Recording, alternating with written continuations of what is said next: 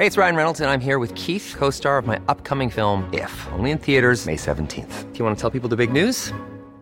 All right, I'll do it. Sign up now and you'll get unlimited for $15 a month in six months of Paramount Plus Essential Plan on us. Mintmobile.com slash switch. Upfront payment of $45 equivalent to $15 per month. Unlimited over 40 gigabytes per month. Face lower speeds. Videos at 480p. Active Mint customers by 531.24 get six months of Paramount Plus Essential Plan. Auto renews after six months. Offer ends May 31st, 2024. Separate Paramount Plus registration required. Terms and conditions apply if rated PG. Heraldo Radio.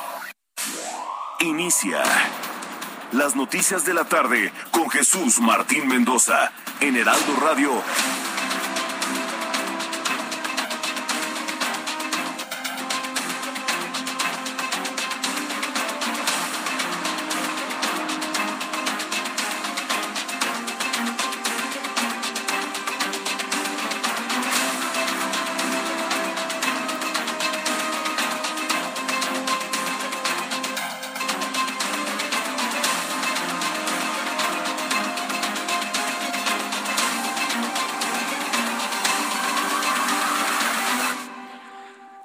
La tarde en punto, tiempo del centro de la República Mexicana. Son las noticias de la tarde a través de Heraldo Radio 98.5 de su FM. Mi nombre es Carlos Allende y a nombre de Jesús Martín Mendoza le doy la bienvenida a esta emisión de la tarde de las noticias a través de la señal de eh, Heraldo Radio.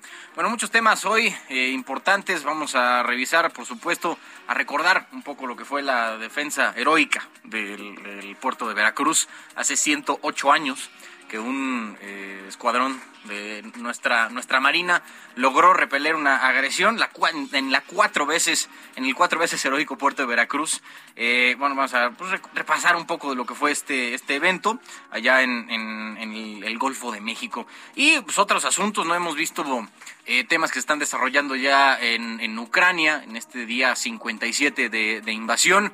El domingo se cumplen dos meses desde que Rusia eh, invadió Ucrania y lo que ha desatado ya en todo el mundo es, bien sabido, ¿no? Temas de inflación, temas de eh, escasez de, en las cadenas de suministro que le están eh, trastabillando un poco la recuperación que eh, el mundo esperaba tener ya en este 2022. Lo que se esperaba para este año era una recuperación, ya dejar atrás el tema de la pandemia, ya lo teníamos en una etapa mucho más manejable.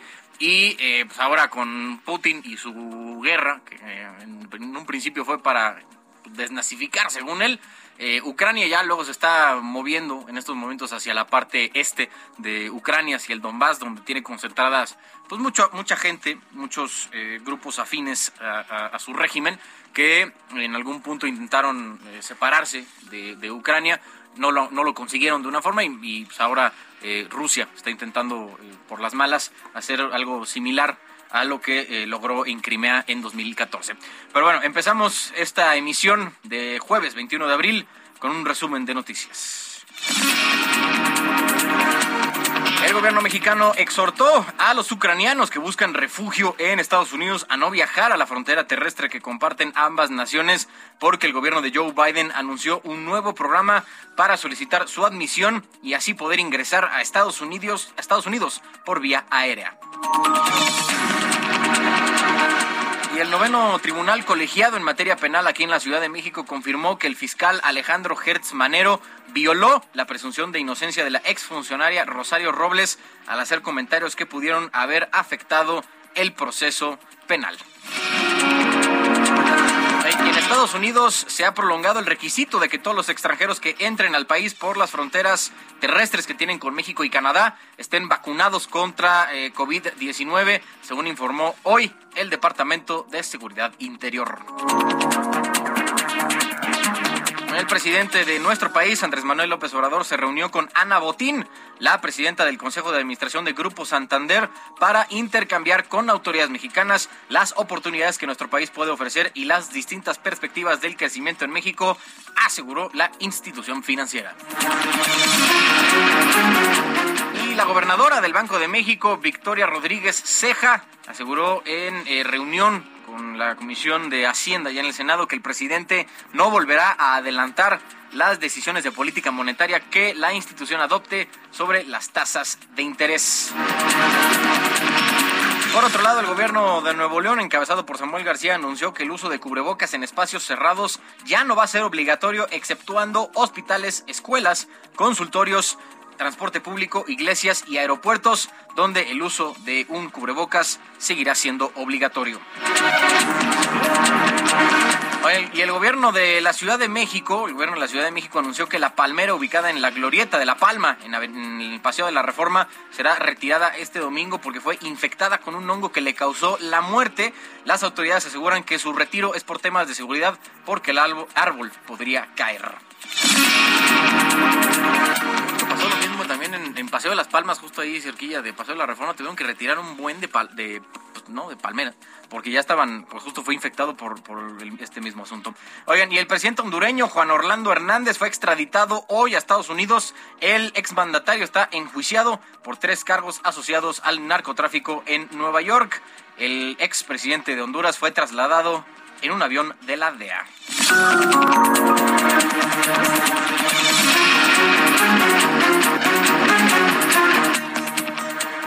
Es momento de ir a las calles de la Ciudad de México con nuestros eh, compañeros motorreporteros. Voy primero contigo, Daniel Magaña.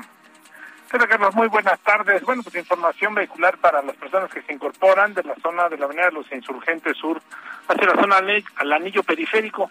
Fíjate que se están haciendo algunas adecuaciones eh, viales, se están ah, pues colocando unos topes a manera de reductores de velocidad, así que pues hay que manejar con precaución algunos automovilistas que a diario utilizan esta vía. Bueno, pues al encontrarse con ellos, pues frenan intempestivamente, así que hay que manejar con cuidado en caso de que se incorpore hacia la zona del anillo periférico, quien ingresa a la avenida de los insurgentes, pero en dirección hacia la zona de Ciudad Universitaria, una tarde en la cual no encontramos complicaciones severas para poder incorporarse hacia la zona del eje 10 sur, la avenida Río de la Magdalena, o bien las personas que utilizan esta vía para poder acceder a la avenida Revolución y desplazarse hacia la zona de San Ángel o bien continuar a la avenida Barranca del Muerto. El reporte, muy buena tarde. Gracias, Daniel. Voy contigo, Javier Ruiz, a otro punto de la ciudad, adelante.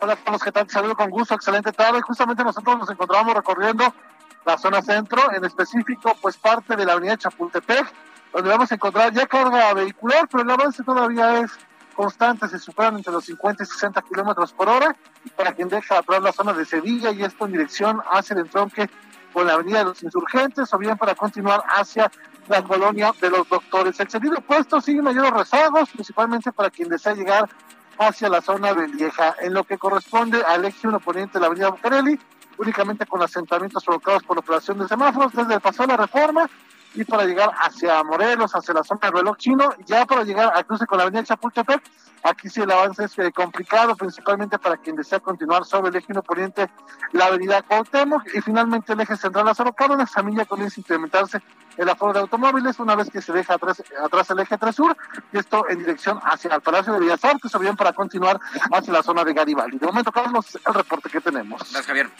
Estamos atentos, buena tarde. Buena tarde.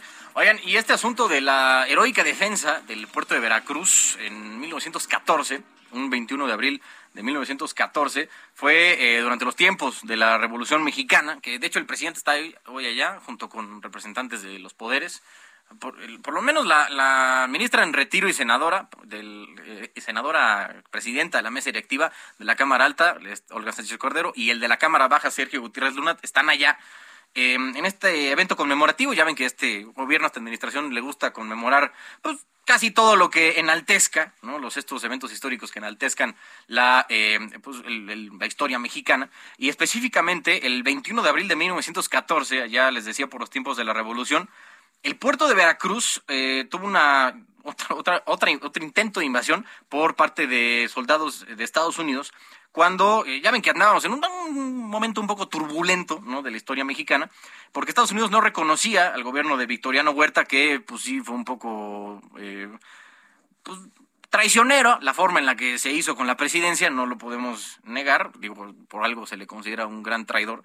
Pero eh, la, cosa es que eh, intentaron evitar la llegada de una importante cantidad de armamento, favoreciendo, o sea, aquí hablando del gobierno de, México como tal, o sea, de Victoriano Huerta, favoreciendo hacia las fuerzas de eh, Venustiano Carranza, las fuerzas constitucionalistas. La defensa entonces corrió a cargo de, les decía, de la heroica Escuela Naval Militar y de algunos grupos este, voluntarios que eh, pues defendieron la integridad de la nación ante esta invasión de, Estados Unidos que iba pues, en apoyo no a Carranza, pero ya ven que luego los gringos se ponen creativos y eh, hacen cosas. Entonces, eh, cuando al llegar a Carranza, el poder, el poder del ejército norteamericano se retiró y las relaciones con aquel país quedaron pues fracturadas, ¿no? Por, por algunos añitos. La cosa es que ya que llegó este Carranza al poder, eh, pues se retiraron los, los estadounidenses y ya eh, fue nombrada por la cuatro veces heroica Veracruz. ¿No? Las otras, las otras tres veces, la primera fue en 1825, si no me falla la memoria, ya cuando estábamos en, terminando ya la, guerra de independencia, em, bueno, terminada ya la guerra de independencia, la otra fue en 1838, por ahí de la primera intervención francesa, ¿no? lo que luego se conoció como la guerra de los pasteles, y el tercero fue eh, con la guerra de intervención, ¿no? con Estados Unidos, ¿no? en 1847, que fue cuando se armó eh, desastre este de la, de la sesión de la firma del Tratado Guadalupe Hidalgo. Esas y la cuarta es la que acabamos de describir, la cual se conmemora hoy el 108 aniversario de la defensa del puerto de Veracruz, por eso es cuatro veces heroica. ¿Eh? El dato de hoy. En el pronóstico del tiempo le informo que para esta tarde-noche un nuevo frente frío se aproximará a la frontera noroeste de México e incrementará la probabilidad de lluvias aisladas y vientos con rachas de entre 60 a 70 kilómetros por hora en eh, Baja California. Asimismo, se van a presentar condiciones para la caída de aguanieve, aguanieve, nieve, hombre, agua, nieve o lluvia en, en gelante en zonas serranas del norte de dicha entidad. Por otra parte, una línea seca extendida por el noreste del país en combinación con un canal de baja presión, inestabilidad en niveles altos de, la atmósfera y la entrada de aire cálido y húmedo, húmedo proveniente del Golfo de México ocasionarán lluvias puntuales fuertes, descargas eléctricas y posibles granizadas en Nuevo León, Tamaulipas, San Luis Potosí, Querétaro, Hidalgo, Puebla y Veracruz además de algunos chubascos con tormentas eléctricas en Coahuila y Zacatecas. Para mañana, el nuevo frente frío asociado con una vaguada polar se va a extender sobre el noroeste de México. Por otro lado, canales de baja presión en el interior, interior del país en combinación con el ingreso de humedad del Océano Pacífico, Golfo de México y Mar Caribe ocasionarán chubascos y eh, lluvias puntuales fuertes, acompañadas de descargas eléctricas y posibles granizadas en el norte, noreste, oriente, centro y sureste de territorio nacional, incluyendo aquí al Valle de México y la península de Yucatán. Finalmente van a continuar el ambiente vespertino caluroso a muy caluroso sobre la mayor parte del país, algunas con temperaturas máximas superiores a los 35 grados centígrados en 19 eh, estados de la República, pudiendo algunos superar los 40 grados en zonas de Michoacán y Guerrero. Cuidado a todos los que nos escuchan por allá, tengan eh, pues precauciones si es que van a estar mucho tiempo al rayo del sol o necesitan estar mucho tiempo en la calle, tomen eh, precauciones para que no eh, vayan a tener alguna repercusión por estar tan expuestos al rayo del sol. En la Ciudad de México se pronostica una temperatura mínima de entre 13 y 15 grados y una máxima de entre 27 y 29. Para la capital del Estado de México, Toluca, temperatura mínima de 6 a 8 grados centígrados y máxima de entre 24 y 26 grados Celsius.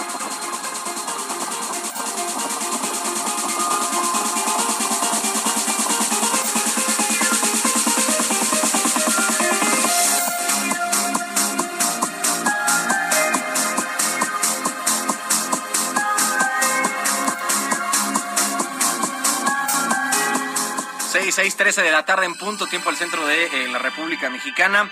Oigan, hoy se cumplen un mes exacto desde la inauguración del Aeropuerto Internacional Felipe Ángeles, allá en Zumpango, Estado de México.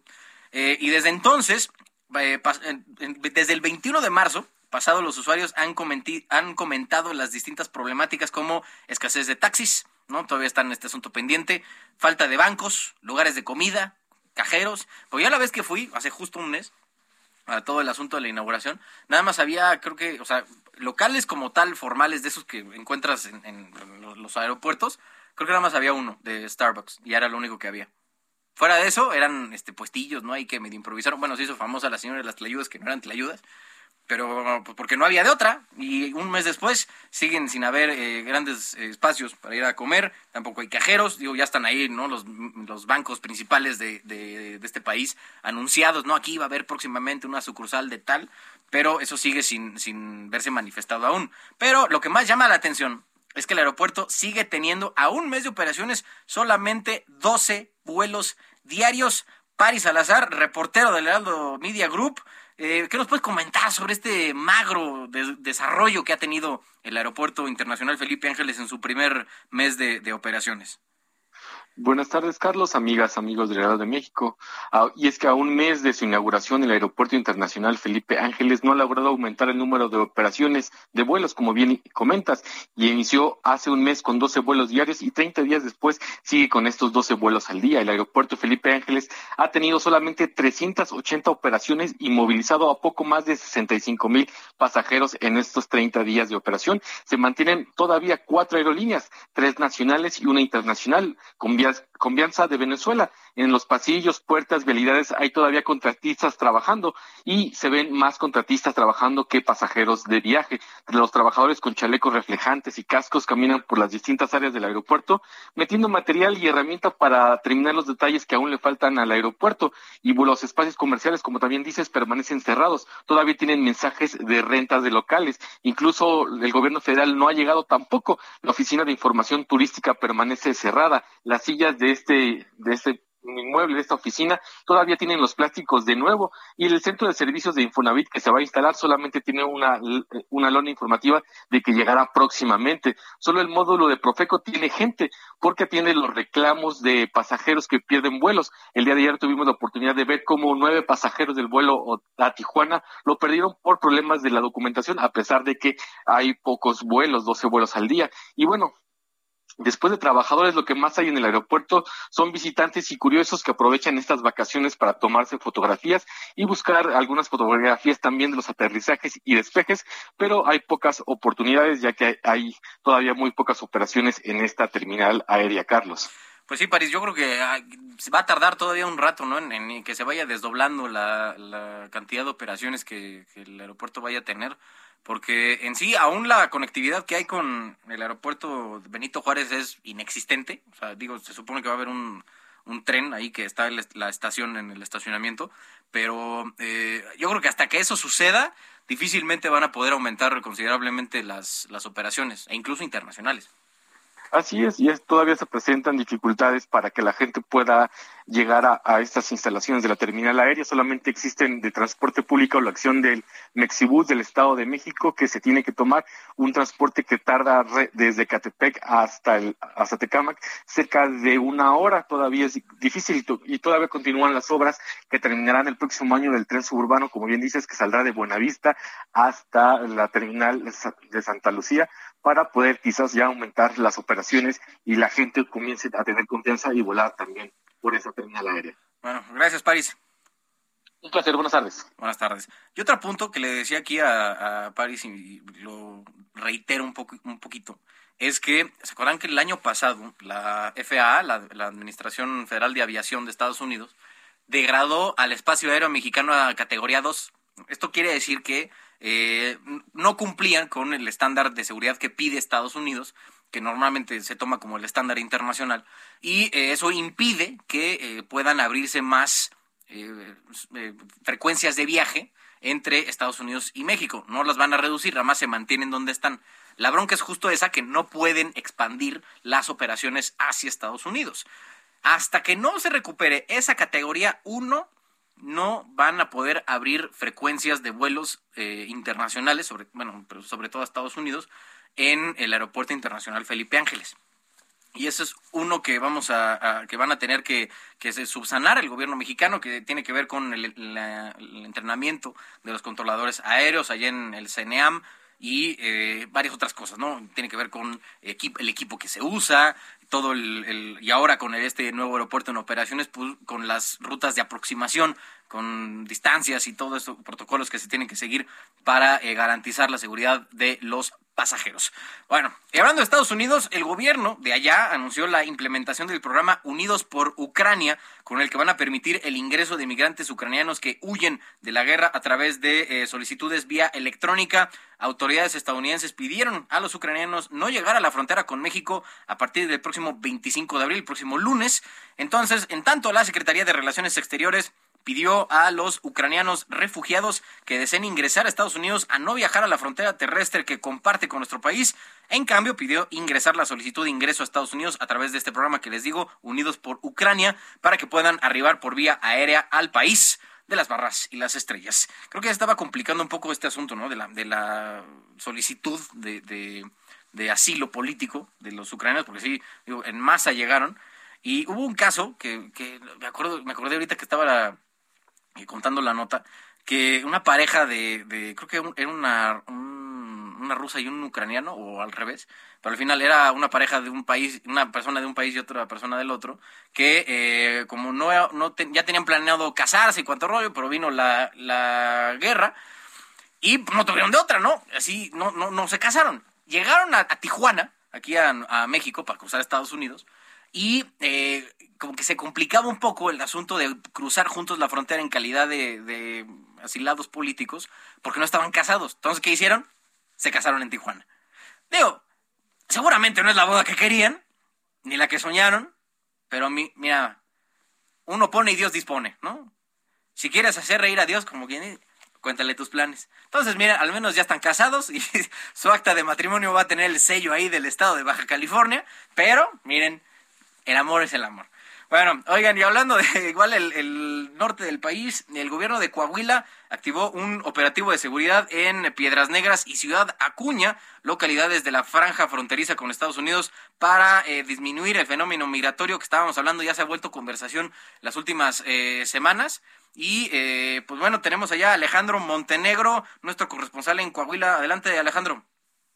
¿Qué tal? ¿Cómo estás, Carlos? Te saludo con mucho gusto desde Coahuila. Y bueno, pues eh, como bien señala, recordemos que la semana pasada el gobernador de Coahuila, Miguel Riquelme, firmó un memorando de entendimiento con el gobernador de Texas, Greg Abbott, eh, precisamente para eh, pues eliminar estas restricciones, estas inspecciones exhaustivas que se estaban realizando en la frontera a los vehículos de carga y bueno pues una de las condiciones para que se eliminaran estas inspecciones pues, fue que eh, por el lado de Coahuila se reforzaran las eh, la, vigilancia, los operativos de vigilancia para detener a los migrantes que intentan cruzar Estados Unidos. Y bueno pues precisamente ayer comentó comenzó perdón este mega operativo en el que bueno pues eh, se desplegaron fuerzas más de 250 elementos, 47 unidades que se desplegaron en la frontera de Coahuila con Texas, más de 152 kilómetros que comparten estos estados, precisamente para eh, pues evitar eh, el paso de migrantes hacia la frontera.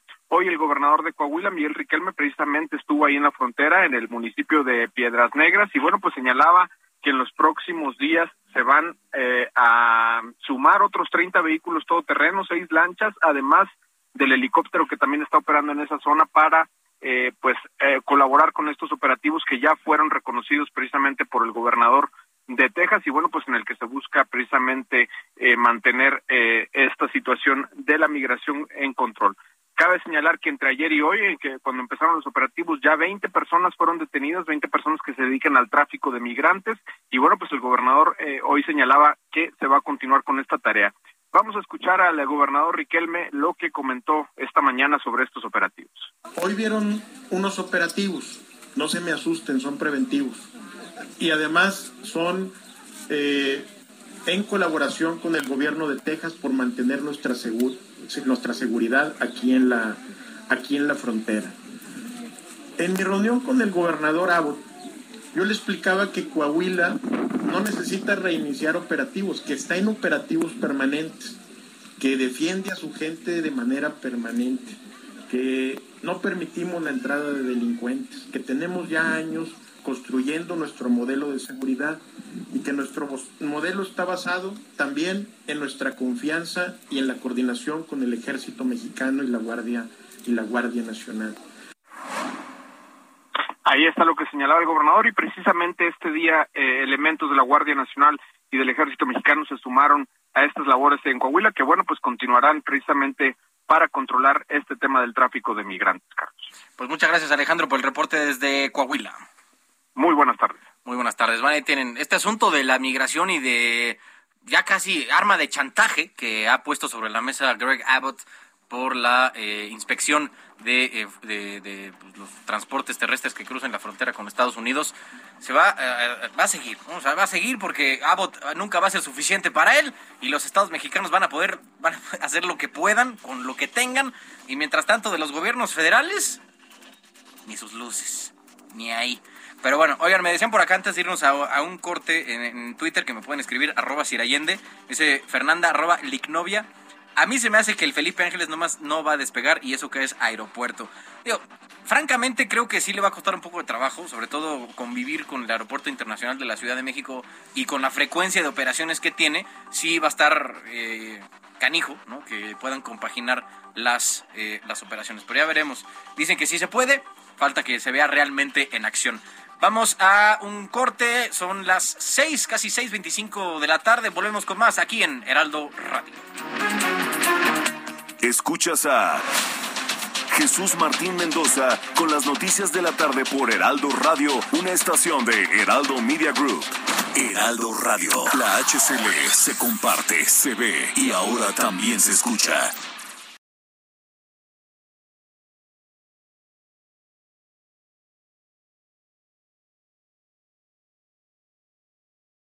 Heraldo Radio 98.5 FM, una estación de Heraldo Media Group, transmitiendo desde Avenida Insurgente Sur 1271, Torre Carrachi, con 100.000 watts de potencia radiada. Escucha las noticias de la tarde con Jesús Martín Mendoza. Regresamos.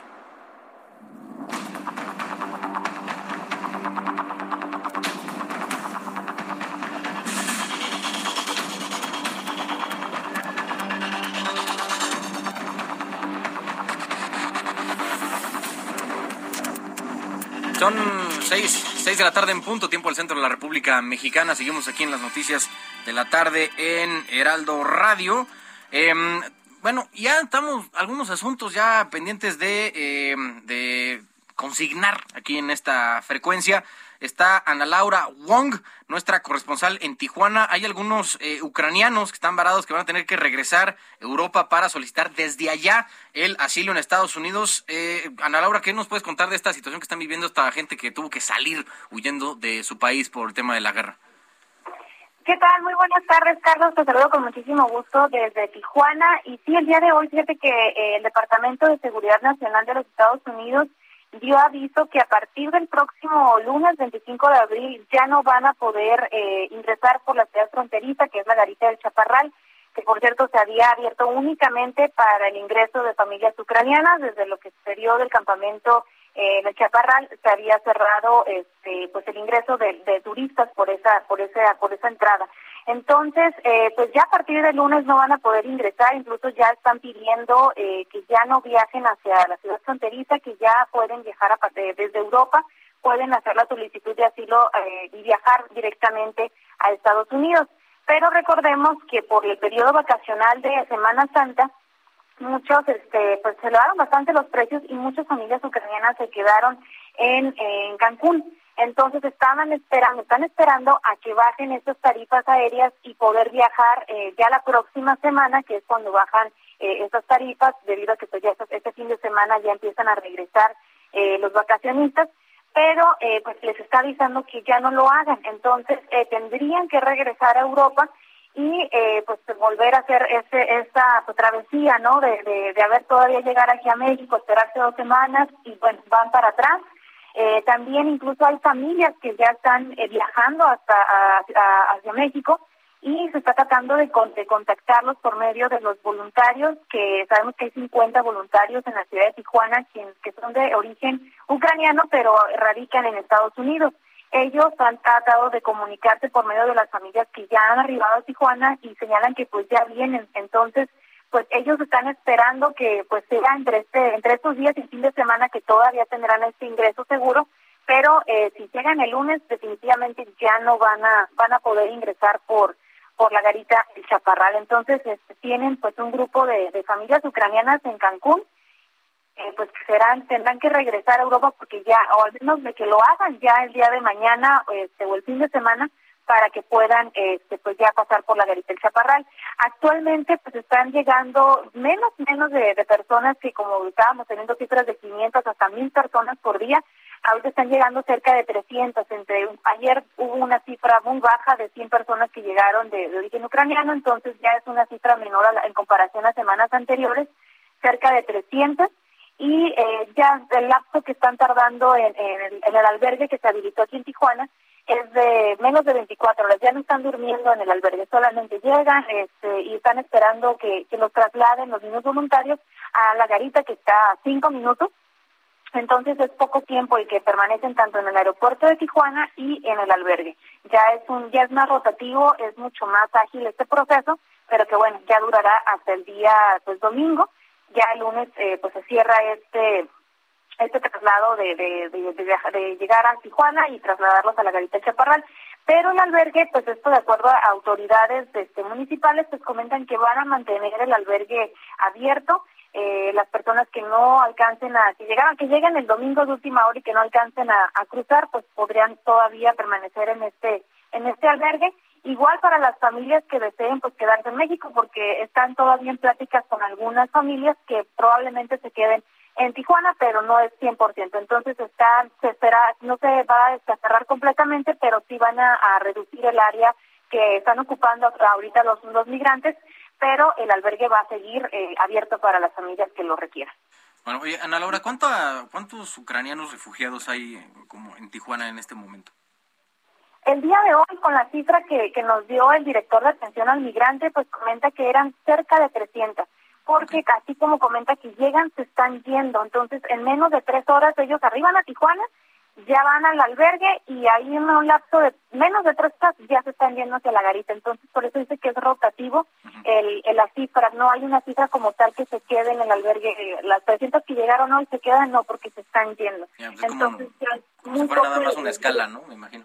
Así es, entonces pues ya, ya no es como la semana pasada todavía que, bueno, ya llegaron 270 y los 270 ya nada más pasaron eh, 100 y el resto se quedó a dormir en el albergue. Ahora ya el, el proceso es mucho más ágil. Pues bueno, Ana Laura Wong, nuestra corresponsal en Tijuana, gracias.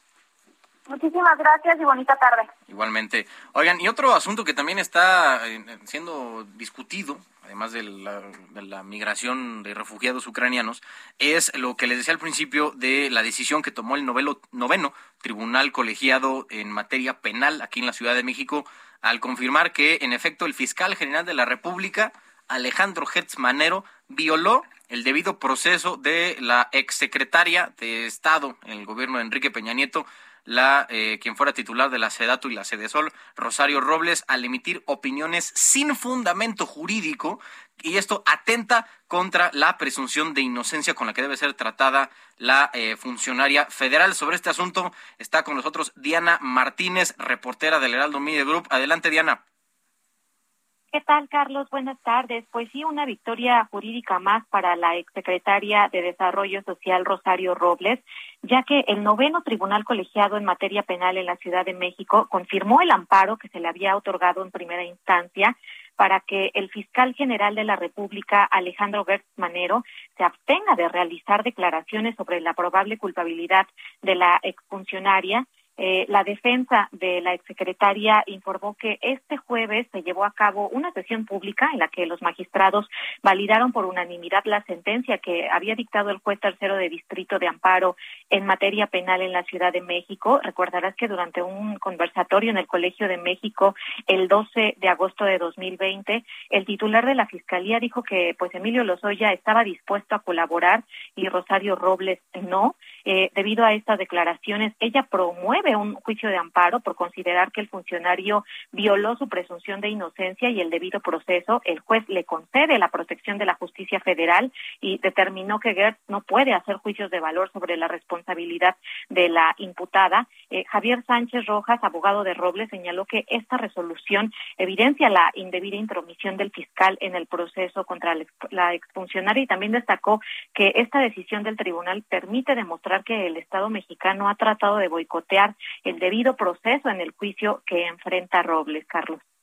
pues interesante. Este no va a tener mayor efecto más que la orden para el fiscal que se abstenga, ¿no? De comentar sobre el caso. O sea, no estamos hablando aquí, de una liberación de la secretaria. No, e, ella incluso eh, manejó un tuit, bueno, su, cuenta de Twitter es eh, administrada por, por su hija Mariana Moguel, donde dijo que pues es un paso hacia su libertad. Sin embargo, pues eh, es una es un amparo sobre las declaraciones.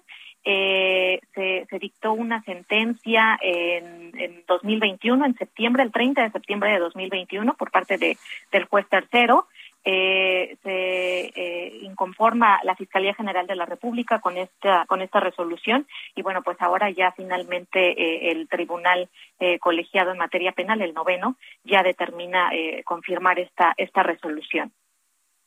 Bueno, pues estaremos pendientes qué es lo que sucede con este con este caso. Gracias Diana Martínez. Buenas tardes. Muy buenas tardes.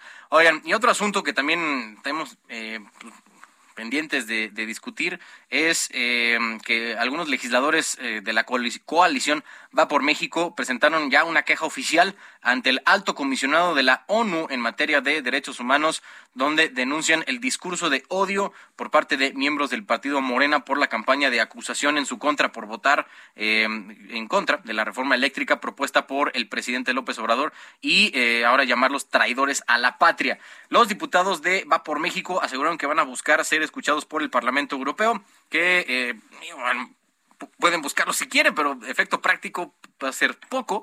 Al final, eh, digo, si es muy grave, ¿no? Que estemos viendo el acoso por parte de, bueno, incitado e iniciado por, por una parte de los grupos políticos que hay hoy en el plano mexicano. Pero de eso a que vayan al Parlamento Europeo, digo, pues vayan, pero no sé qué esperan lograr, ¿no? Al final ya ven cómo tiene la relación el presidente con, con el Parlamento Europeo, que lo estaban ahí hasta, hasta ninguneando, ¿no? Por este reporte que sacaron por el tema de la violencia contra periodistas y cuánta cosa, pues entenderán que puede que no sea la mejor estrategia, amigos de la oposición. Pero bueno, en otros asuntos, el presidente del Instituto Nacional Electoral, Lorenzo Córdoba, aseguró que el sistema electoral mexicano tiene buena salud, además de contar con la confianza de la ciudadanía, por lo que no considera indispensable una reforma. Gracias, Carlos. Amigos, así es. El sistema electoral de México goza de buena salud, cuenta con la confianza de la ciudadanía, por lo que no es indispensable una reforma como lo plantea el gobierno federal, aseguró el presidente del Instituto Nacional Electoral, Lorenzo Córdoba, al participar en el seminario Los desafíos de la democracia a 45 años de la reforma política de 1977, organizado por la Cátedra Madero. Córdoba Avianelo rechazó que estén en riesgo la elección presidencial del 2024 en caso de no llevarse a cabo cambios legislativos este marco indicó que, bueno, pues han organizado muy bien la revocación de mandato y eso es prueba de que tienen la fortaleza para continuar así. Pero la revocación de mandato se organizó, es decir, nuestro sistema electoral aguanta incluso las tensiones a las que fue sometido. Así que si se me pregunta si no hay reforma electoral, ¿están en riesgo las elecciones de 2024? La respuesta es clara, tajante y contundente. De ninguna manera. El titular del INE destacó que en ocho años se han realizado 322 elecciones, incluida la revocación de mandato, y en ninguno de ellos se ha presentado ningún conflicto postelectoral y mucho menos una crisis política. El sistema electoral mexicano creo que funciona y funciona bien. Los datos ahí están. Tenemos un sistema fuerte, un sistema robusto, un sistema que sin lugar a dudas es mejorable en muchos aspectos, pero que sigue siendo, como decía, un punto de referencia a nivel mundial. Para la falta de pertinencia de la reforma electoral, argumentó que no hay condiciones de temporalidad porque los anteriores cambios legislativos se aplicaron en elecciones intermedias, aunque también no es pertinente por los ánimos caldeados que dejó la reforma eléctrica. Finalmente comentó que para que exista una reforma electoral deben tomarse en cuenta tres aspectos importantes. Un consenso de ser posible unánime entre las fuerzas políticas, que sea una reforma que no implique regresiones electorales, como se plantea que la Secretaría de Gobernación sea la que organice los comicios y que sea el producto de un diagnóstico adecuado. Carlos amigos, el reporte que les tengo.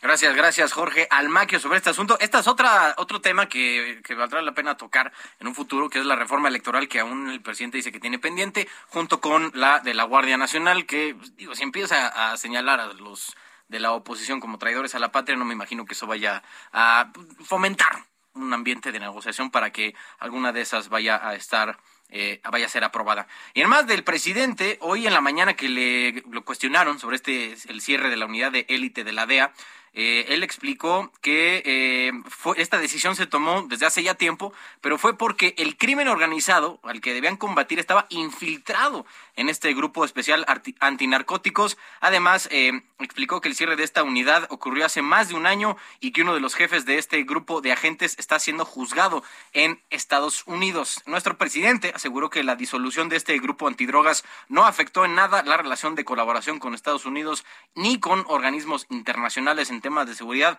procurando que siempre se respete la soberanía de nuestro país. Eso se hizo hace como un año y se demostró que ese grupo estaba infiltrado por la delincuencia, que inclusive uno de sus jefes está siendo juzgado en Estados Unidos pero no investigan nada, o sea, este, eh, nada más atacan. Entonces, es buena la relación, pero con respeto, ya no es el tiempo en que estaba Calderón y Ahí están las declaraciones del presidente y para intentar eh, echar un poco de luz sobre este tema, me da mucho gusto saludar a Mike Vigil, quien eh, es ex jefe de operaciones internacionales de la DEA. Mike, ¿cómo estás? Buenas tardes. Buenas tardes. Oye, eh, no sé, si, seguramente te llegó, ¿no? Lo que dijo el presidente en la mañana y ahorita pusimos un poco para dar contexto, pero en tu trabajo mientras estabas en la DEA, ¿se pudieron apreciar que hubo infiltración del crimen en esta unidad de élite en, en México? Bueno, se trata de esto que ah, el jefe de la unidad, uh, un individuo llamado Alzate, uh, sí, sí estaba filtrando información para, para narcotraficantes, entonces ahora sí se va a juzgar aquí en los Estados Unidos. Pero se trata de esto. ¿Por qué tirar el bebé con el agua del baño?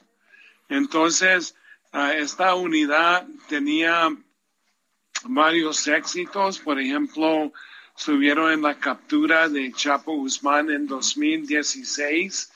Y no nomás uh, es la desegulación de, esta entidad, pero ya parece que uh, entre tiempo el señor presidente como que quiere dañar la relación con los Estados Unidos en, el ambiente de contradrogas, porque después de que fue detenido Salvador Cienfuegos, entonces puso unas ah, reglas contra, no nomás de, la DEA, pero la FBI y, todas las agencias que operan en México en apoyo de México Ah, por ejemplo, que tienen que pasar toda la información y eso es algo difícil ahora, especialmente que no está esta unidad, porque nosotros utilizamos este grupo para, para pasar información así muy sensible. Y ahora, pues ah, yo creo que se va a mermar el intercambio de información porque Ah, eso puede comprometer a, operativos, investigaciones, informantes y aparte de eso, agentes. Y luego quitó Plan Mérida, que estaba dando millones de dólares para aviones, helicópteros, entrenamiento, inteligencia. Y yo creo que lo hizo porque Plan Mérida se inició durante la época de Felipe Calderón y luego ahora ah, desarticuló esta unidad de investigaciones sensibles. Entonces, paso a paso a paso, ah, como que está dañando uh, estos estrechos coordinaciones que se ha llevado y entre muchas décadas se ha desarrollado una buena relación con México para combatir el, crimen organizado y ahora eso está dañando bastante esas relaciones, aunque él dice que las relaciones están bien, que son fuertes, eso en realidad no es, no es verdad. ¿Qué tanto van a cambiar la dinámica de colaboración entre la DEA y el gobierno mexicano ahora que no existe este grupo? Pues la, cosa que se trata de todo lo que está haciendo, no nomás este grupo, pero como te digo, Plan Mérida, lo que impuso contra de todas las agencias federales. Entonces, esto está mermando, está mermando la colaboración y se trata de esto, que sabemos perfectamente bien que los carteles son transnacionales. ¿Qué dice eso? Eso dice que los Estados Unidos, México y otros países tienen que trabajar en colaboración para maximar todo el impacto contra de ellos. Si, si se merma el, la, coordinación, el intercambio de información, entonces los únicos que, que, van a ser, ah, que van a tener victorias van a ser los, los carteles y eso se va a traducir a más droga viniendo a los Estados Unidos y más violencia en México. Ya se ha visto, por ejemplo, los carteles que entran y están peleando entre ellos mismos para controlar estados, Guanajuato, Zacatecas, Michoacán, Jalisco, Oaxaca, Guerrero, y no nomás se han metido en, en, ah, drogas, en el tráfico de drogas, pero ahora están metidos ah, en, el, en el, la, la, industria de aguacate, que son tres billones de dólares para, para el pueblo mexicano, en limas, limones, la, la, la, industria de pesca, el robo de petróleo, se están robando un billón de dólares de petróleo de las líneas de Pemex.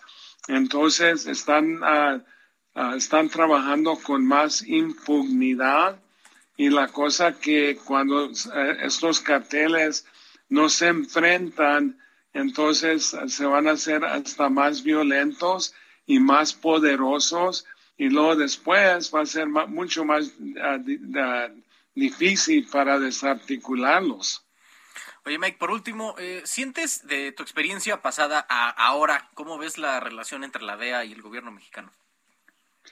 Lo miro en una manera muy, muy mal, en, en, en serio.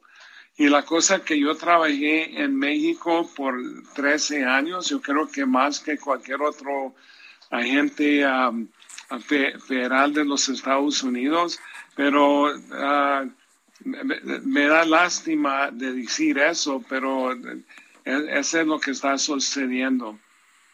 Bueno, pues ojalá no se, no se vea mermado mucho más nuestra relación porque pues, nuestros países tienen que cooperar por este gran problema, porque entre el crimen organizado de aquí y luego las broncas que también llegan a tener allí en Estados Unidos, creo que está en el, en el interés común generar pues, eh, estrategias. Eh, eh, exactamente. Y, está bien, Carlos, para hacer ajustes en la estrategia. Ah, eso es bueno, para mí es una cosa buena, pero nada más para decir, ok, pues... Uh, fulano de tal era corrupto ah, en, esta unidad, entonces vamos a quitar, quitar esa ah, ah, entidad. Ese es como decir, ok, pues encontramos 10 elementos de la Guardia Nacional que son corruptos, entonces vamos a terminar con la, la, Guardia Nacional. Esa es la, esa es la lógica. Pues sí. Y lo hemos visto replicado en otros asuntos, pero bueno, así parece ser que se manejan algunas cosas en este gobierno, que no es que unos estemos de acuerdo, pero pues bueno, así pasa. y, la, y la cosa que, que existen estas ah, unidades en, mínimo 15 países y México es el primero que, que está, uh, como te digo, uh, dañando este programa. Sí, exacto. Bueno, pues ojalá no sea mucho más. Mike Mitchell, ex jefe de operaciones internacionales, la DEA, gracias por estos minutos para el Heraldo Radio. Ah, siempre, Carlos. Fuerte abrazo, Mike. Bueno, ahí tienen este esta postura de parte de alguien que estuvo dentro de la DEA ¿no? de la Agencia Antidrogas de Estados Unidos e incluso trabajando aquí en nuestro país durante 13 años y su perspectiva ¿no? de este asunto en, en, en, en la, en la forma de eh, luchar contra los cárteles del narcotráfico. Pero bueno, antes de irnos a el corte, les decía que eh, el presidente se reunió con Ana Botín. Ella es presidenta del Consejo de Administración de Grupo Santander. Fue a Palacio Nacional para pues, intercambiar algunas perspectivas de crecimiento en México y eh, con autoridades mexicanas algunas oportunidades de inversión que, que ofrece nuestro país, según eh, nos contó la, bueno, el Grupo Santander.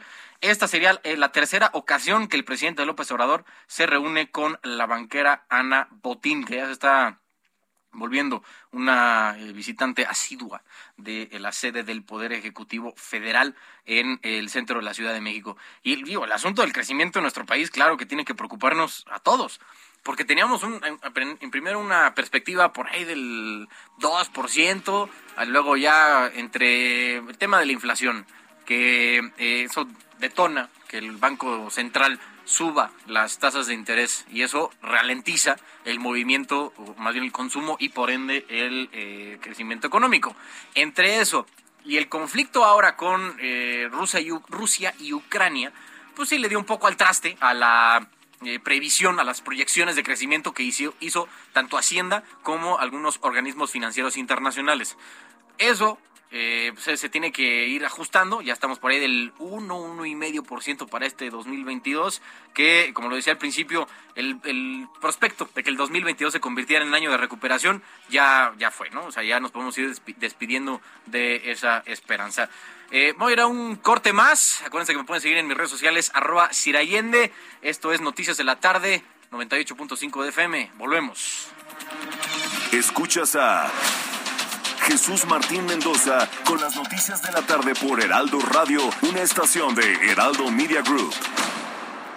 Heraldo Radio 98.5 FM, una estación de Heraldo Media Group, transmitiendo desde Avenida Insurgente Sur 1271, Torre Carrachi, con 100.000 watts de potencia radiada.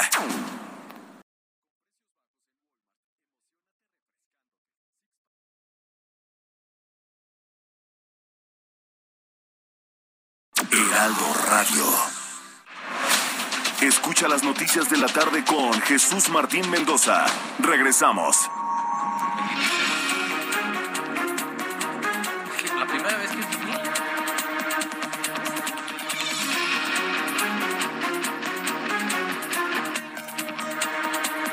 7, 7 de la tarde en punto, tiempo el centro de la República Mexicana. Estamos en Heraldo Radio a través del 98.5 de FM. Estas son las noticias de la tarde y a nombre de Jesús Martín Mendoza los saludo. Es, mi nombre es Carlos Allende. Me pueden seguir en redes sociales como arroba Sir Allende. Mandarme sus impresiones sobre la emisión de este 21 de abril del 2022. Ya le estábamos contando, ¿no? Este 108 aniversario de la defensa, de heroica defensa del puerto de Veracruz, ya por eh, 1900, 1914. Bueno, oigan, en otras noticias, la gobernadora del Banco de México, Victoria Rodríguez Ceja, aseguró que el presidente López Obrador no va a volver a adelantar las decisiones que Banjico adopte sobre las tasas de interés.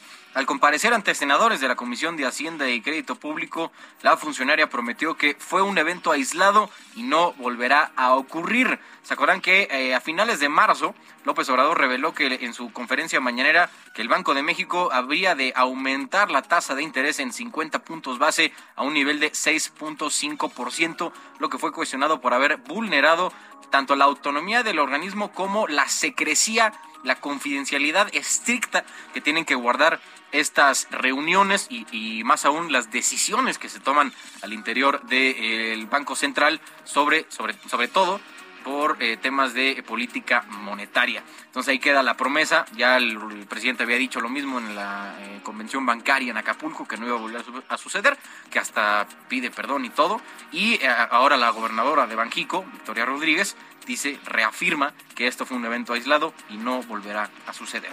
Bueno, otro tema igual de nuestro Banco Central, eh, la misma gobernadora informó que en tres años va a comenzar a operar la moneda digital de eh, Banjico, la cual forma parte de la estrategia de pagos de largo plazo de eh, Banco de México Y Rodríguez Ceja explicó que la moneda digital del Banco Central, que se llama MDBC, moneda digital del Banco Central, MDBC, buscará generar medios de pagos encaminados a la inclusión financiera, ampliar las opciones para realizar pagos rápidos, seguros, eficientes e interoperables en la economía, además de implementar funcionalidad competencial al medio de pago. Bueno, llegado la mitad, la mitad de esta emisión, es momento de ir con un resumen de noticias.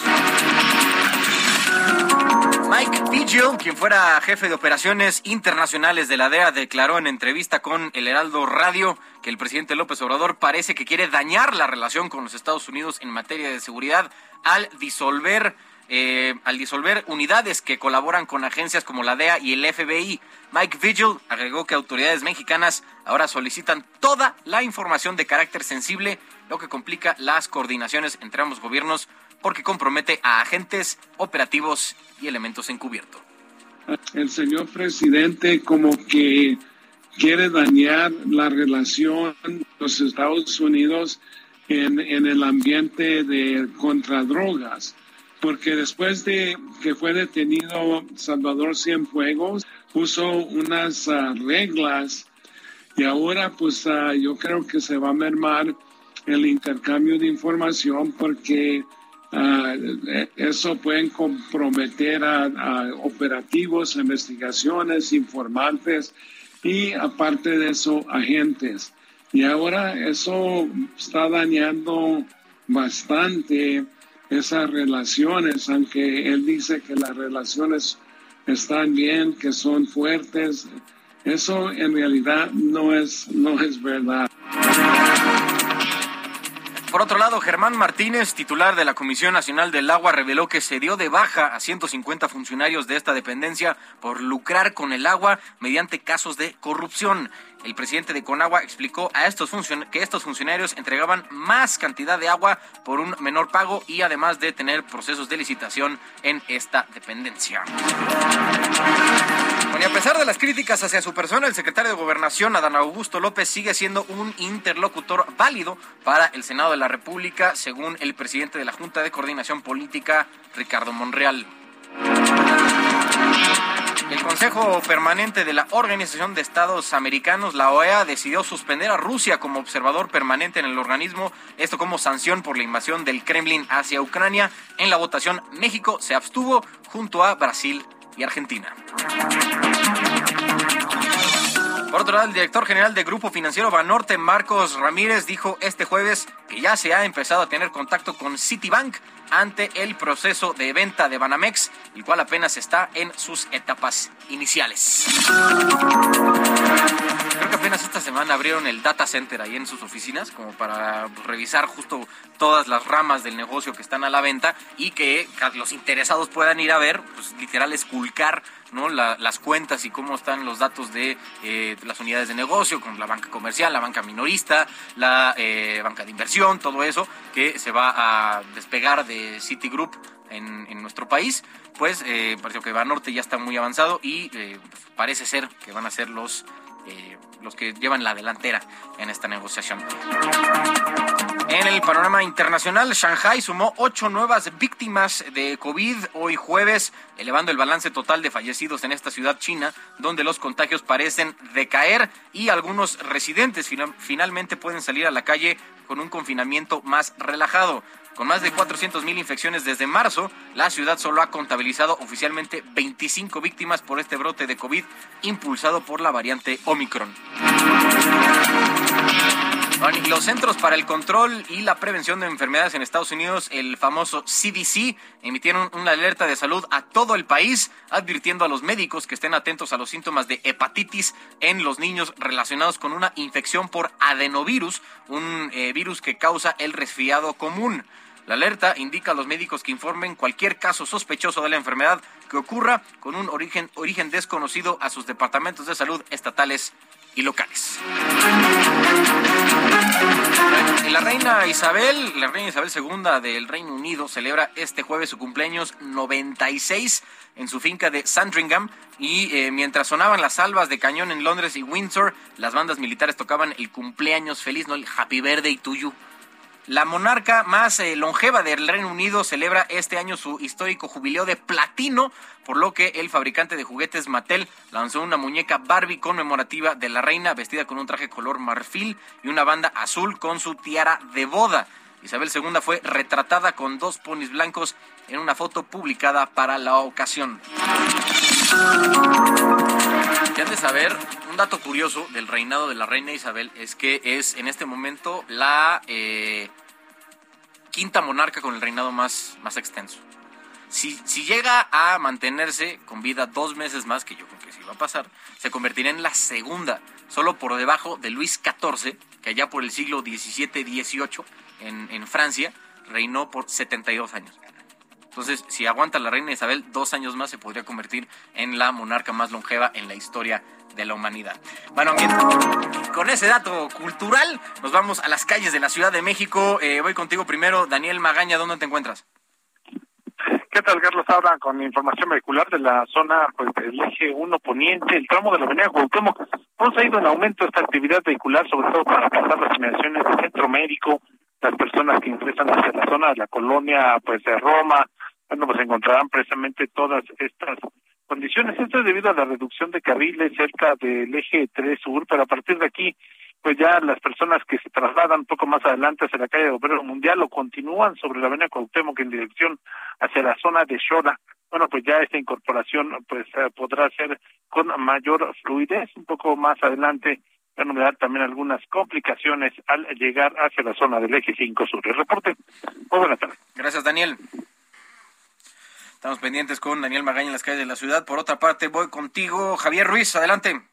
Gracias, Carlos. ¿Qué tal? Y ahora nos encontramos recorriendo el circuito interior y vamos a encontrar ya carga vehicular, al menos para quien se desplaza de la zona de la Avenida Marina Nacional y esto en dirección hacia los ejes 1 y 2 norte, incluso para continuar hacia la glorieta de la raza, principalmente el entronque de insurgentes, sí vamos a encontrar contratiempos viales. El sentido opuesto, el avance es mucho más aceptable, llegando a Tiers ya los rezagos para continuar a la avenida Revolución y el eje central en su tramo 100 metros todavía es una buena opción. En general, el avance es favorable una vez que se deja atrás el circuito interior y para quien desea llegar hacia los ejes 5, el eje 4 norte o la central de autobuses del norte, en general, el avance es bastante aceptable. De momento, Carlos, el reporte que tenemos. Gracias, Javier. Estamos atentos, buenas tardes. Creo que sí, estamos atentos. Oigan, eh, pues nada, un saludo a todos los que nos escuchan a lo largo y ancho de eh, la República Mexicana. Un saludo a Guadalajara, que nos escuchan en el 100.3 de FM, a Monterrey en el 99.7 y en Tijuana, que estábamos ahorita hablando del tema de los ucranianos que eh, están bueno, que cruzan con bastante velocidad. Ya nos decía Ana Laura Wong, tres horas entre lo que llegan, están en el refugio y los llevan a la garita para llegar a Estados Unidos. Allá nos escuchan el 1700 de AM. Un saludo, obviamente, también a los que nos escuchan del otro lado de la frontera en McAllen 91.7 y Brownsville 93.5 de FM. Bueno, oigan, y unos tema, un tema importante, ya lo estábamos diciendo que eh, hay asuntos eh, que, que vale la pena contar eh, sobre todo allá en el norte del país, porque eh, ahorita vamos a ir con el tema que está pasando con Nuevo León, porque eh, siguen habiendo problemas en tema del agua. Y digo, esto no es nuevo, no lleva ya varias semanas y al parecer no se ha resuelto ya al punto de que hay gente protestando. Pero antes de ir, el resumen de finanzas con Héctor Vieira. La Bolsa Mexicana de Valores cerró la sesión de este jueves con una caída del 1.05% al retroceder 563.73 puntos, con lo que el índice de precios y cotizaciones, su principal indicador, se quedó en 53.267.31 unidades en una jornada con ganancias solo para 10 de las 35 principales emisoras. En Estados Unidos, Wall Street cerró con pérdidas generalizadas luego de que el Dow Jones retrocedió 368 puntos para quedarse en 34.792.76 unidades. Por su parte, el Standard Poor's perdió 65.79 puntos, con lo que se ubicó en 4.393.66 unidades, mientras que el Nasdaq restó 278.41 puntos, que lo dejó en 13.174.65 unidades. En el mercado cambiario, el peso mexicano se depreció 0.95% frente al dólar estadounidense, al cotizarse en 20 pesos con 7 centavos a la compra y en 20 pesos con 20 centavos a la venta en ventanilla. El euro por su parte se cotizó en 21 pesos con 65 centavos a la compra y 21 pesos con 87 centavos a la venta. En materia de criptomonedas, el Bitcoin tuvo una caída en su valor del 1.53%, con lo que cerró este jueves en 40.743.60 dólares por unidad, equivalente a 821.831 pesos mexicanos con un centavo. I will El director general de Banorte, Marcos Ramírez Miguel, anunció un primer contacto con directivos de Citigroup con respecto a una posible compra de Banamex y señaló que este proceso requiere de un análisis a mediano plazo, por lo que reconoció se deberá tener paciencia. La gobernadora del Banco de México, Victoria Rodríguez Ceja, afirmó que la inflación bajará hasta 3% a lo largo del año, aunque reconoció que aún prevalecen riesgos de alza, y adelantó que en 2025 entrará en operación definitiva la moneda digital que desarrolla la institución como una forma de inclusión financiera. El Centro de Investigación Económica y Presupuestaria estimó que la creación de un organismo estatal para manejar el litio en México podría implicar una inversión inicial de poco más de 150 millones de pesos y explicó que difícilmente generaría ingresos al durante este sexenio. Tras reunirse con el presidente de México, la presidenta del Consejo de Administración de Santander, Ana Botín, reiteró el compromiso de la institución para contribuir al crecimiento del país y explicó que en el encuentro hablaron sobre las estrategias de negocios en México y las perspectivas del país. Informó para las noticias de la tarde Héctor Vieira. Gracias, gracias a Héctor Vieira por este eh, repasada por el mundo financiero. Y cuando son las 7:13 de la tarde en eh, la República Mexicana, 7:13, eh, hay un tema que está pasando allá en Nesa, en Zahualcoyot, en el Estado de México, porque eh, algunas autoridades van a prepararse para rendir cuentas porque el, Congreso local, la Cámara de Diputados del Estado de México, están analizando pedirles transparentar el gasto de 112 millones de pesos que se usó para eh, la adquisición de patrullas ahí en el municipio, creo que es uno de los municipios más poblados de eh, nuestro país. Toda la información con José Ríos, nuestro corresponsal en el Estado de México. Adelante, José. ¿Qué tal, Carlos? Buenas tardes, te saludo con gusto a ti a quienes nos escuchan esta tarde por el Heraldo Radio. Pues sí, como bien comentas, después de que el exhorto que hizo el Congreso Estatal para el Ayuntamiento de Nezahualcóyotl para transparentar este proceso de adquisición de uniformes y patrullas, pues básicamente lo que sucedió en esta semana, pues apareció este proceso. Esto luego de que, pues como te comentaba, el Congreso Estatal le había exhortado a las autoridades transparentarlo. Ah, hay, que, hay que recordar, Carlos, que bueno, este martes la diputada Juana Bonilla de Movimiento Ciudadano presentó la iniciativa que ya está en la comisión del órgano superior de fiscalización estatal para que presentaran esta esta licitación pública, la cual, pues bueno, eh, hasta la tarde de ayer se dio a conocer de forma inmediata tras esta solicitud del, del Congreso. La convocatoria para la licitación pública nacional NESA LPNP M010-2022 eh, tiene un costo de alrededor de 300 millones de pesos y se visualizó ese mismo día y sin embargo, cuenta con una presunta fecha de publicación desde el 12 de abril, es decir, esta, este documento ya existía, sin embargo, pues las autoridades quisieron manejarlo, lo que parece pues hacerlo por los oscurito, sin embargo, pues bueno, este, hasta el momento lo que van a hacer ahora el Congreso Estatal es seguir investigando y sobre todo pues este tipo de trabajos que siguen haciéndose en la opacidad por parte del gobierno de Adolfo Cerqueda, el cual pues bueno, pues está comenzando pues de una manera un poco negativa y pues opaca ante esta situación que recordemos pues es la seguridad pública municipal. Ese es el informe que te tengo, Carlos. Muchas gracias, José. Seguimos pendientes, buenas tardes. Buenas tardes. Bueno, ahí tiene este asunto igual de las patrullas eh, y cómo se, se van gastando ¿no? el dinero en los municipios, que es algo que poca atención le ponemos, el, el gasto que se hace a nivel municipal, pues justo porque son más de 2.600 municipios en todo el país y andar eh, fiscalizando cada uno sí se vuelve algo tedioso, ¿no? De por sí hacerlo con cada estado pues es una eh, tarea titánica. El hacerlo con los municipios, ahora imagínense. Y más con uno de, como NESA, que tiene eh, pues un presupuesto mucho más amplio que, que varios otros, pues igual vale la pena, ¿no? Que le echemos un ojo, pero yo estoy convencido de que también es un área de oportunidad para analizarse en tema de fiscalización del gasto, porque eh, siendo la, la, base de la pirámide política, pues eh, se le da, se le presta poca atención. Nos enfocamos mucho en el tema de la federación y el gasto gigantesco, pero a nivel municipal, que pueden que sean gastos entre comillas pequeños, pues no les ponemos tanta atención. En fin, oigan, y por otro lado, en Nuevo León, el titular de la Comisión Nacional del Agua, Germán Martínez Santoyo, ya les decía, informó que el desabasto de agua que se registra en Nuevo León, en particular en Monterrey y su zona conurbada, no amerita una declaratoria de emergencia porque es un tema relacionado con sequía de temporada. Sobre esto está eh, mi compañera Daniela García, nuestra corresponsal en Nuevo León. Daniela, eh, ya estamos viendo algunas imágenes de, manifestaciones que se están dando ya en Nuevo León. Eh, ¿Cuál es el sentir que tiene la gente allá en, Monterrey y la zona conurbada sobre esta, eh, digamos, ausencia o desabasto de agua en la zona ya por, por varias semanas? ¿Qué tal, Carlos? Muy buenas tardes. Pues sí, como bien lo mencionas, el día de hoy, eh, en las últimas horas, también se han registrado algunas manifestaciones por parte de algunos eh, vecinos de zonas donde nos reportan desde hace algunos días no hay agua. Hay que comentarlo, Carlos. Hay programados cortes de agua que en realidad deben durar menos de un día. Está programado para que duren 20 horas realmente. Es decir, hay agua para, para la población de todo Nuevo León de 9 de la mañana a 5 de la mañana del siguiente día. Esto se divide en siete zonas, la zona metropolitana, y obviamente hay un día donde la población no tiene acceso dependiendo de su zona. Sin embargo, pues hay algunas regiones de la zona metropolitana que no tienen el acceso al agua, se les ha cortado, incluso nos comentaban algunos eh, de estas personas que han estado eh, pues manifestándose y reclamando que tienen tres o hasta cuatro días sin tener presión de agua. Esto pues obviamente contradice los, eh, el programa que es agua para todos, que se supone que debe ser una, un día sin agua. Esto obviamente ha ocasionado este malestar y, y quejas entre la población en los últimos días. También, pues lo que ha comentado la autoridad es que se dan en algunas zonas en específico. Ellos comentaban, por ejemplo, la zona 5, que es la zona que debe estar sin agua el día de mañana, pero sabemos que hoy no tienen acceso a este servicio.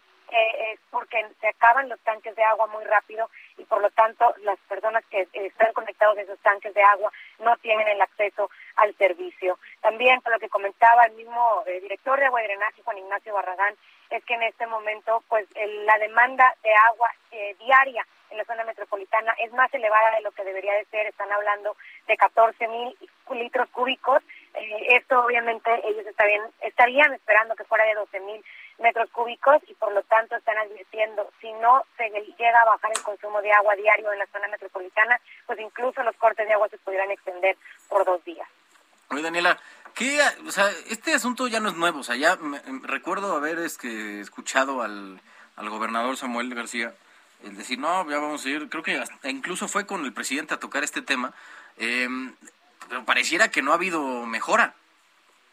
De hecho, eh, pues sí, eh, Carlos, lo que comentas es cierto, el gobernador ha eh, hablado, las autoridades de Nuevo León, también Agua y Drenaje, han solicitado eh, apoyo a la federación para poder atender este tema. Incluso, como comentabas al principio, se había solicitado una declaratoria de emergencia de sequía, pero pues lo que comentaba el día de hoy el titular de Conagua ante las comisiones del Senado en su comparecencia es que se le negó al considerar que no se registran las condiciones de sequía extrema para que pues pueda darse esta declaratoria en este momento.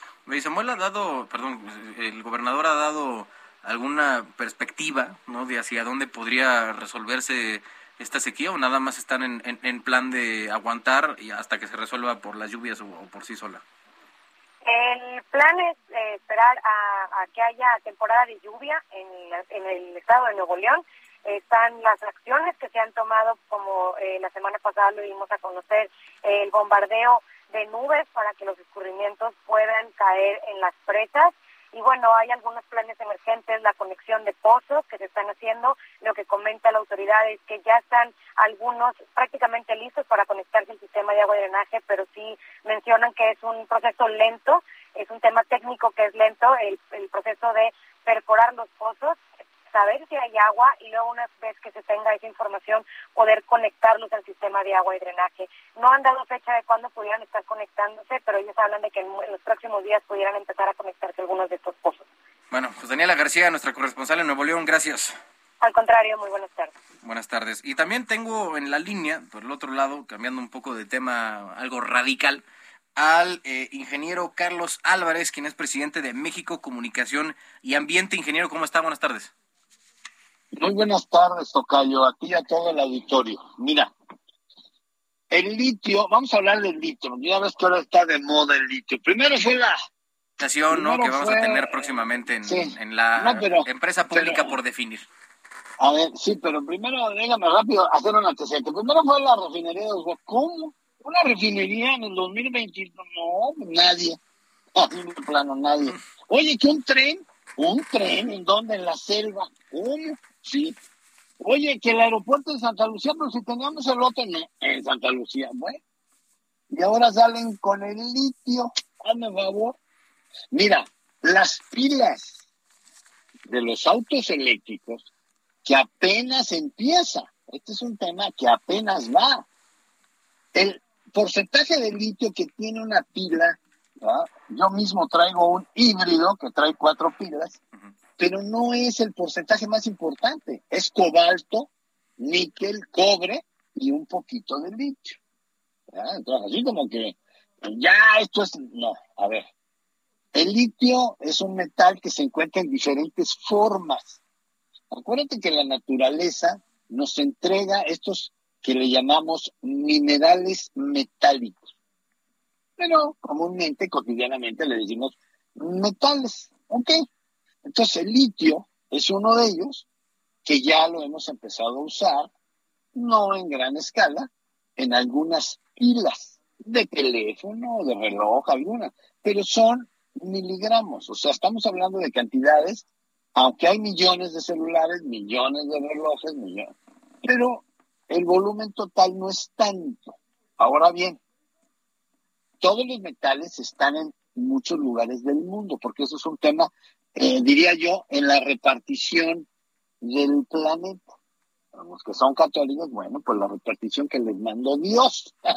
Entonces México, México sí era rico en petróleo, Acuérdate que en 1900, bueno, esto es para los millennials, no sé cuántos años tengas, Tocayo, ¿cuántos años tienes? 27. Ah, pues tú eres, eres un millennial, pero típico. Pero sé cosas, pero sé cosas. te va. Te voy a hablar de 1976, por ejemplo. ¿no? Me cantaré lo que... Exacto, por los que no saben, por los que no saben, la crisis del petróleo del 73, cuando el Shah de Irán dijo, ya no te voy a vender a ti, Jimmy Carter, yo no te voy a mandar los 3 millones de barriles de petróleo al día porque eres un infiel. le digo, eres un infiel. Entonces se armó una crisis petrolera mundial. Entonces los gringos dijeron, ¿pero qué vamos a hacer? Entonces les dijo Henry Kissinger, que había sido secretario de Estado con Richard Nixon. Entonces le dijo, Henry, no se preocupe, presidente. Mire, aquí tenemos estos dos países menores que es México y Venezuela. Vamos a quitarles el petróleo a ellos para sustituir los 3 millones de toneladas de, barriles diarios. Ingeniero, ingeniero Tocayo, debo interrumpirle un momento porque la guadaña de Cronos nos va a mandar a, corte. Me espero. exacto, aguántame y ahorita volvemos contigo para completar la historia, ¿sale? Pero con mucho gusto. Bueno, ahorita volvemos aquí a Heraldo Radio. Escuchas a Jesús Martín Mendoza con las noticias de la tarde por Heraldo Radio, una estación de Heraldo Media Group. Heraldo Radio, la HCL se comparte, se ve y ahora también se escucha.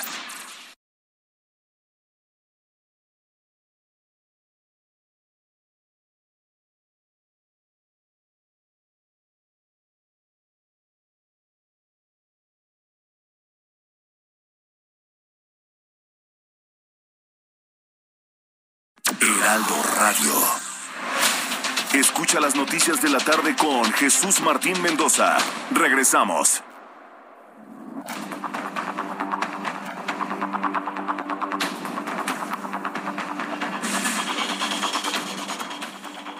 ...7.30 en punto de la tarde... ...volvemos con eh, el ingeniero... ...a ver, ingeniero, tú estábamos con la historia de Cantarel. Ahí va. Entonces, Rápido viene Kissinger, habla ya al final de Echeverría, que no se llevaba bien. Echeverría fue a hacer un discurso en la Casa Blanca muy agresivo. Bueno, porque Echeverría tenía esas ideas socialistas, ya. Viene López Portillo, y entonces sí, López Portillo escucha a los gringos y les dice, los gringos dicen, están nadando en petróleo, ¿cómo? Miren, aquí están las fotos de la NASA, ya era, en aquellos años era el satélite, era así como, uh, wow, y efectivamente en el mapa se veía Cantaré, esa era la joya de la corona, Cantaré. Y entonces dice Henry, son ricos, o sea, tienen todo el petróleo del mundo. Entonces en aquel momento México producía un millón más o menos de barriles de petróleo al día para el consumo interno. Pero entonces, don José López Portillo, en una estrategia, pone a Jorge Díaz Serrano, que era nada más y nada menos su amigo, pero que además era socio de George Bush padre. George Bush padre, que después fue presidente de Estados Unidos. petroleros. Entonces entra Jorge Díaz Serrano a Pemex y por primera vez Pemex es dirigida por un petrolero que sí conocía y entonces llegó con la explotación de Cantarell hasta 3 millones de barriles al día. Entonces parecía lógico que si nomás usabas un millón para el consumo interno, ¿qué ibas a hacer con los otros dos millones?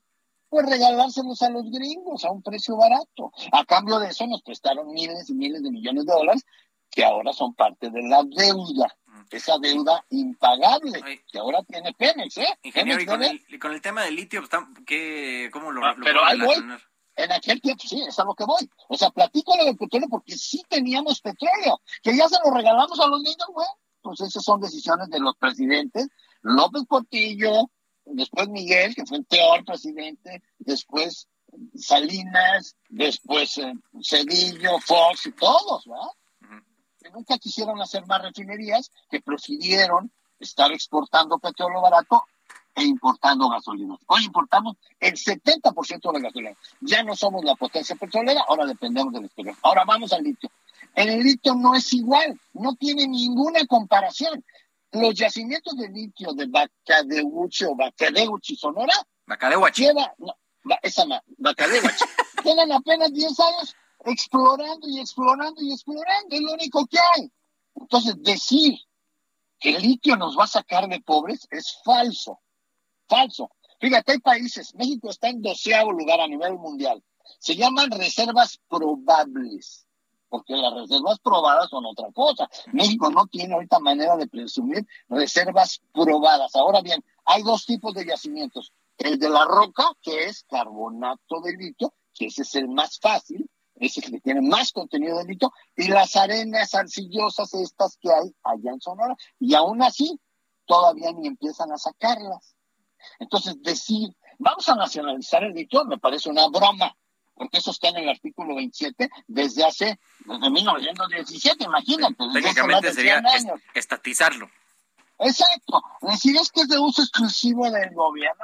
Ay, por favor, si ya tenemos suficiente con Pemex quebrada, 217 mil millones de dólares que no los va a poder pagar nunca Pemex, que los vamos a tener que pagar los mexicanos de las próximas generaciones. Tenemos una Comisión Federal de Electricidad que perdió 95 mil millones solamente el año pasado, de manera que crear una empresa nueva, mexicana, en manos del gobierno, por favor, no hay dinero, y además sería perder dinero. Todo lo que toque el gobierno, no nada más este gobierno, ¿eh? quiero ser justo, quiero ser justo. En Conazupe se robaban el dinero y ahora se lo roban en Segalmex. O sea, son unos pillos, todos, me explico. Entonces, decir que vamos a hacer otra empresa mexicana para el es una broma. Nada, no queremos empresas que pierdan dinero de los mexicanos. Es nuestro dinero, Tocayo. Fíjate bien lo que estoy diciendo, ¿eh? Es nuestro dinero. Y, el presidente López hace lo que quiere con nuestro dinero. Y nosotros no podemos hacer nada. ¿Me explico? Nada. Porque los diputados, pues los diputados no nos representan a nosotros, ¿o sí? ¿O sí nos representan a los mexicanos? No, hombre. Ellos obedecen, en el caso de Morena, pues al presidente y sus aliados. Entonces, el tema es, no tenemos tecnología para aprovechar ahorita los pocos yacimientos que hay. No tenemos dinero, no tenemos experiencia y no tenemos vergüenza. Eso es todo. Entonces decir que el Lito nos va a sacar de pobres, Armenta, fíjate bien, se llama Alejandro Armenta, lo conozco. Es un tramposo priista poblano que no pudo ser gobernador por el PRI en Puebla. Y se brincó a Morena, ya ves cómo son, chapulinean, ¿verdad? Chapulinean. Entonces ahora Alejandro Armenta, que es un ignorante, es un charlatán, ya le dijeron los mineros, ¿eh? Yo tengo amigos mineros que le dijeron y le dieron la clase y le dijeron, aquí no hay tal riqueza, señor. Olvídate. Pues él, en contra de eso, se puso a publicitar y a promover la iniciativa de la nacionalización y se la compró completa el señor presidente. Eso me parece una gran irresponsabilidad, porque Alejandro Armenta, que me está escuchando, y si no, le voy a mandar el audio para que lo escuche, no tiene ninguna base científica para decir lo que dijo Antier. ¿Sabes qué dijo Antier? Que las reservas de litio valen 58 billones, o sea, 58 millones de millones está loco, eso no es cierto. De manera pues que una vez más, la clase política mexicana, igual toda, ¿eh? no estoy defendiendo a los otros, ¿eh? para nada, son mentirosos y nos engañan. Es mentira que el litio nos vaya a sacar del agujero en el que está México. De manera pues que eso de festejar la nacionalización se me hace una tomada de pelo. Se me hace una broma de muy mal gusto de los diputados, queriéndose envolver en una bandera nacionalista que no significa nada el día de hoy. Pues ya veremos. Ya veremos, ingeniero. El, tiempo siempre da la razón y todo, todo cae por su propio peso. A mí, ¿sabes qué? A mí nadie me corre de donde estoy. ¿Cómo la ves? ellos, sí, ellos se van en dos años. Ellos en dos años se van. Y yo voy a estar hablando aquí en el Heraldo Radio, primero Dios, en el 2025 para decirles, ya ven, no pasó nada. Fue una mentira, una ocurrencia igual que muchas de los gobiernos. Ese es mi comentario. Bueno, ingeniero Carlos Álvarez, presidente de México Comunicación y Ambiente, muchas gracias. Muy buenas tardes, hasta luego. Muy buenas tardes, hasta luego, gracias al ingeniero. Oigan, y hace rato se eh, nos publicó eh, Cecilia Flores quien es parte del colectivo de Madres Buscadoras en Sonora, que eh, había escuchado en su refugio, como ella es parte del mecanismo de protección de eh, la Secretaría de Gobernación, había escuchado que un grupo de jóvenes forzaron las cerraduras para entrar al refugio donde estaba. Ella activó el botón de pánico que le dan a todas las personas que son parte del mecanismo, pero eh, no hubo respuesta de las autoridades. Tenemos a justamente a Ceci Flores para platicar sobre este asunto. Ceci, ¿cómo estás? Primero que nada.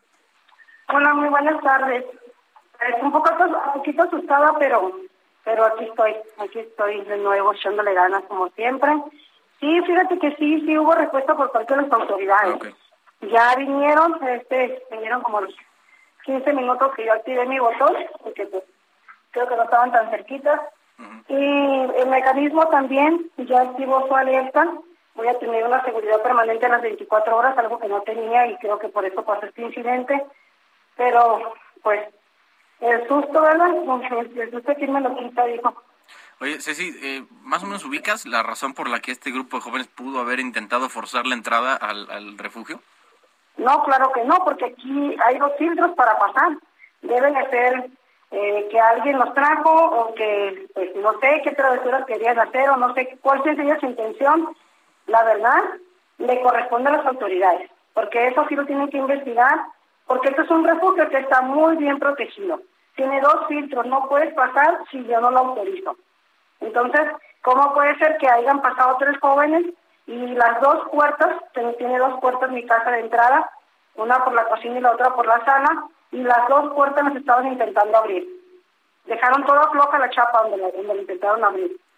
¿Y qué le dijeron ahora que ya respondió el, mecanismo de protección sobre este incidente? van a investigar, van a investigar con, con el personal de que está en la entrada y también pues eh, a ver a ver quiénes son las personas y, y cuál fue el motivo porque para que sean estos pues sí digo hay que investigar porque igual las labores la labor que ustedes hacen allá en, Sonora en, buscar a desaparecidos sin duda es un tema que tiene que ver mucho con derechos humanos y que debe ser eh, protegido no al, más amplio eh, extensión de la ley lo cual eh, sin duda, qué bueno que al menos respondió el, mecanismo de eh, protección.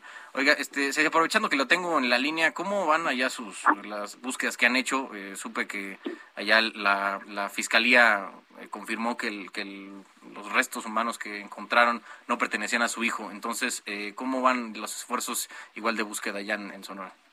Pues nosotros seguimos luchando, ya saben que yo aunque tiene mecanismo y me estoy regañando en China sucesivamente, cada rato me mandan eh, este requerimientos que me voy del refugio, que no hago lo que lo que ellos dicen, pero lo que ellos me entienden, porque no tienen una ausente en casa, porque sus hijos no están desaparecidos, que el amor de madre y el dolor no podemos tenerlo guardado en cuatro paredes, aunque sea la cárcel de oro no deja de ser prisión.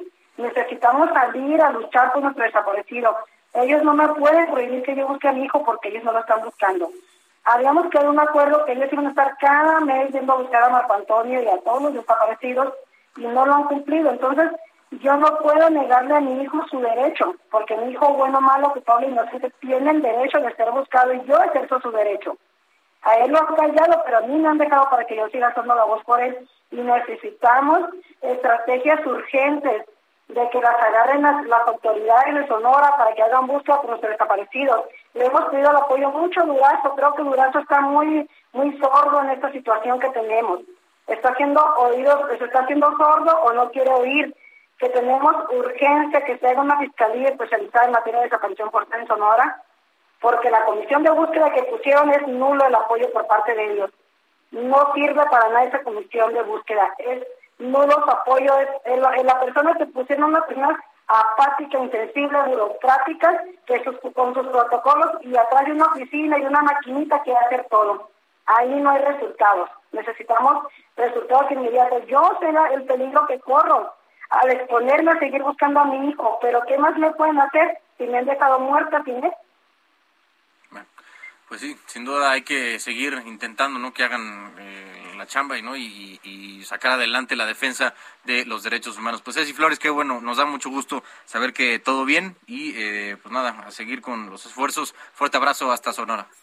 Igualmente, bendiciones.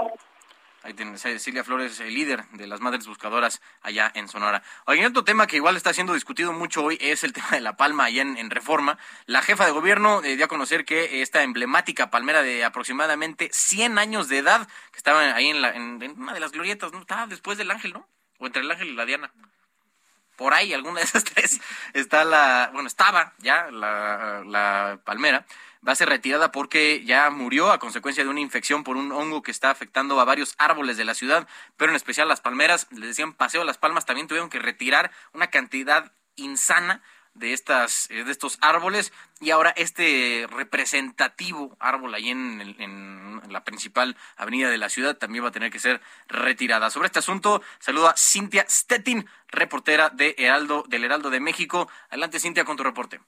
¿Qué tal? Muy Carlos Cepillo Mauricio, pues así como lo comenta la jefa de gobierno Claudia Sheinbaum, informó que retirará este domingo la palma que le da el nombre a la glorieta de la palma, toda vez que esta especie pues murió consecuencia de un hongo.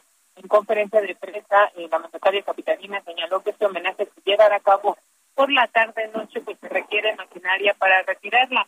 Comentarte que dijo que al ser retirada será llevado a un vivero en Nezahualcóyotl, de Nezahualcóyotl que, que pertenece a la Secretaría del Medio Ambiente para que ahí se le traten estos hongos, se le retiren y posteriormente jóvenes artistas lleven a cabo pues algún mural en esta palma, algo así que después eh, será exhibida en algún espacio público que más adelante se dirá.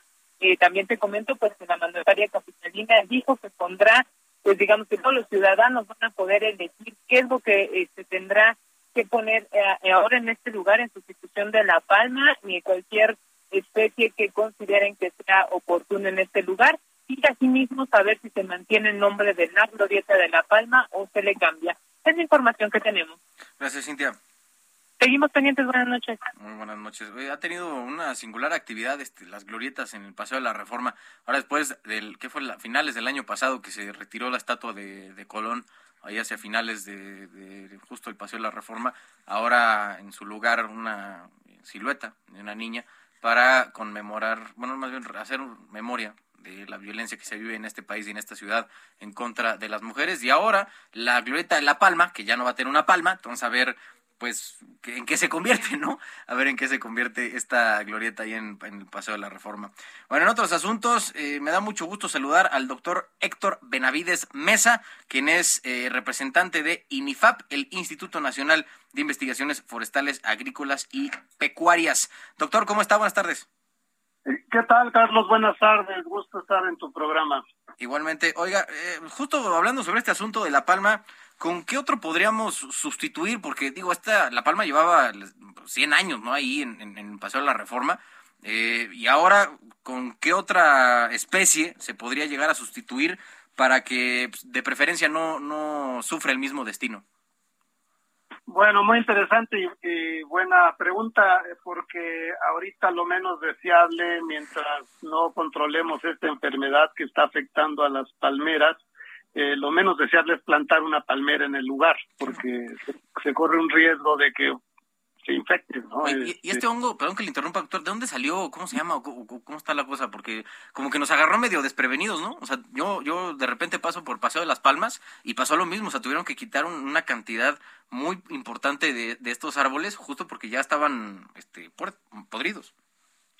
Sí, es, es, es, yo diría, es de estas jugarretas que nos juegan los microorganismos, como los virus, como los hongos, que pues nadie se esperaba, por ejemplo, una pandemia con el COVID, ¿verdad? Es algo similar, no, no quiero con ello justificar, pero siempre estamos expuestos a, a, estos organismos y las condiciones del ambiente urbano pues son verdaderamente estresantes para, para los árboles, para las plantas, eh, particularmente los árboles, y por lo cual es muy importante que el mantenimiento se, se, se realice de manera adecuada. Entonces, en este caso, eh, los árboles se, estresan, están sujetos a, a sequía, están sujetos a estas altas temperaturas que hemos vivido y entonces se debilitan y los hace más propensos a, la, al ataque de estos organismos.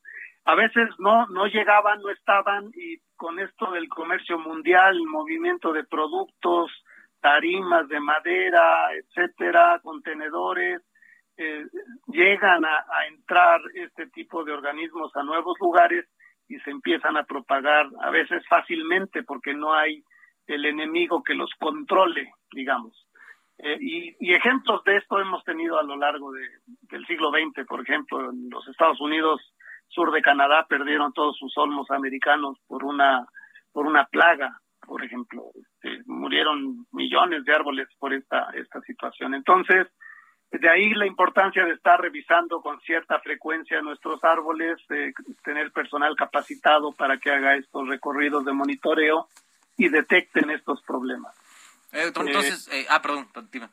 No, sí, sí, eh, estaba por terminar. Ah, ahora, lo que le, entonces, ahora que ya, pues, tristemente infectó a la, palma ahí en, en, Reforma, ¿cuál es el proceso que, que, se tiene que seguir si es que vamos a plantar otro, otra, otro espécimen ahí en el mismo lugar para que no se, no padezca el mismo, el mismo destino? Y lo ideal sería plantar, bueno, e, es importantísimo aprovechar ese gran lugar, es un espacio excelente para el desarrollo de, un árbol, tiene más de 30 o 35 metros de ancho esa glorieta, tal vez 40. Entonces podríamos poner este un árbol de gran de gran tamaño que alcance un gran tamaño. Es, reitero, no por lo pronto no pensar en palmeras mientras no tengamos ya la, información de qué es lo que está pasando con ellas. Se, está haciendo un estudio en este momento que todavía no termina, entonces hasta cuando tengamos la información concreta ya tendremos más elementos de juicio, pero por lo pronto sería prematuro. Y, es norma, eh, si tuviste un problema fitosanitario con un árbol, no lo vuelvas a plantar en ese lugar porque es muy probable que se te vuelva a morir, ¿sí?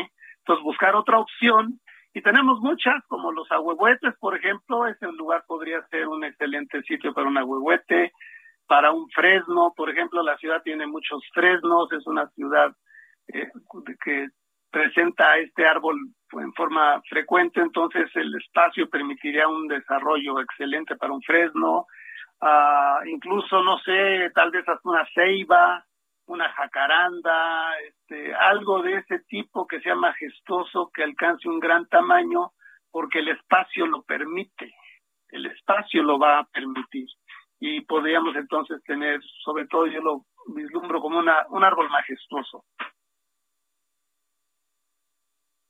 Bueno, oiga, eh, doctor, pues muchas gracias por esta información. Digo, los que somos ignorantes de este asunto del tema arbóreo, pues sí, siempre es bueno tener a gente que le sepa. Doctor eh, Héctor Benavides Mesa, representante de INIFAP, muchas gracias por estos minutos para Heraldo Radio. Con gusto, hasta luego. Claro que sí, hasta luego. Y por otro lado, saludo igual con mucha, eh, mucho placer Alejandro Avilés Álvarez, quien es candidato del PRI y PRD, esta candidatura común para el gobierno de Oaxaca. Eh, candidato, ¿cómo está? Buenas tardes. Hola, Carlos, buenas tardes. Oiga, ¿y cómo, cómo va la campaña allá en Oaxaca? Muy bien, fíjate que a dos semanas y unos días de haber arrancado la campaña, ya recorrimos casi las ocho regiones llevamos regiones del estado, estuvimos en valles centrales, estuvimos en la cuenca, en el istmo, en la costa, en la Sierra Sur, en la Mixteca, oaxaqueña. Entonces, este, muy bien, muy buena respuesta, fíjate, vamos creciendo muy rápido. Justo acabamos de terminar un gran evento aquí en Santa Lucía de Camino, un municipio conurbado a la capital, donde la militancia del PRI, del PRD nos mostraron todo su cariño y todo su apoyo vamos creciendo y vamos a ganar esta elección porque somos este el candidato del pueblo, así dicen, me dicen el triple A por mi nombre, Alejandro Avilés Álvarez, el triple A. ¿Y cuál es eh, el principal problema que vas a buscar solucionar allá en, en, Oaxaca? Bueno, existe, existen varios, varios, ¿no? Pero una de mis principales propuestas es trabajar para las mujeres y con las mujeres. Acabo de anunciar que en el próximo gobierno será un gabinete paritario, es decir, el 50% será conformado por mujeres y el 50% de hombres. Y luego, ahí mismo, apoyaré este, de manera inmediata a las mujeres. Por ejemplo, vamos a implementar un programa que se llama este, seguro de trabajo, es decir, que aquellas jefas de familia que perdieron su empleo, de manera inmediata el gobierno del estado les apoyará con tres mil pesos hasta por tres meses en lo que encuentran un nuevo empleo. Es un programa que vamos a implementar este, una vez que ganemos el gobierno y que estemos en funciones. Luego este, apoyaremos también a todas las mujeres, como ya nos, ya ves que nos quitaron este, las estancias infantiles, vamos a reactivarlas nuevamente, las estancias infantiles aquí en Oaxaca, desde el DIF estatal, ¿no? Vamos a echarlas a andar para que las madres trabajadoras puedan este, desarrollar su empleo de manera tranquila, mientras sus hijas y sus hijos estén cuidados en estas guarderías. Oye, eh, Alejandro, eh, ¿cómo eh, se puede recortar un poco la, la, amplia ventaja que ya lleva Jara sobre, sobre los demás contendientes en esta elección? Bueno, e, esa, yo tengo otros datos, ¿eh?